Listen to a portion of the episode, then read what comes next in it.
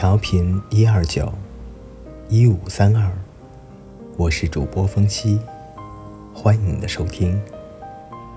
今天为各位带来的三分钟故事是：世界只是寄居一处。作者尤金。我在亚马孙丛林旅行时，碰到一对来自德国的夫妇，他们三十多岁。黄金般闪亮的年龄，夫妻二人眸子熠熠生光，嘴角含笑，一看便知道是热爱人生者。谈起来才知道，他们离家出国，浪迹天涯，已经有足足九个月了。他们计划利用两年的时间来环游整个世界，然后回去著书立说。夫妻二人过去都是在大学教书的，共同的愿望便是看世界、游世界、写世界。他们存下来工作赚来的每一分、每一毫，数目一够，便辞去教职，整装出发。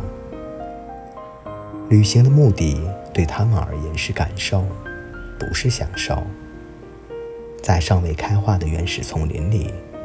他们曾受到土著的袭击，几乎成了锅中肉。在南非，他们遇上一场充满血腥味的种族冲突事件，几乎成了无辜的牺牲品。在炮火连天的伊拉克境内，他们又差点成了炮灰，命丧异乡。每一段经历，每一个回忆，都惊险的叫人直冒冷汗，屡屡。以生命作为代价去换取生活的经验，值得吗？在丛林摇晃的烛光下，我们的话题触及了生命的价值。这位德国朋友说：“每一个有产道挣扎降生的人都是旅者。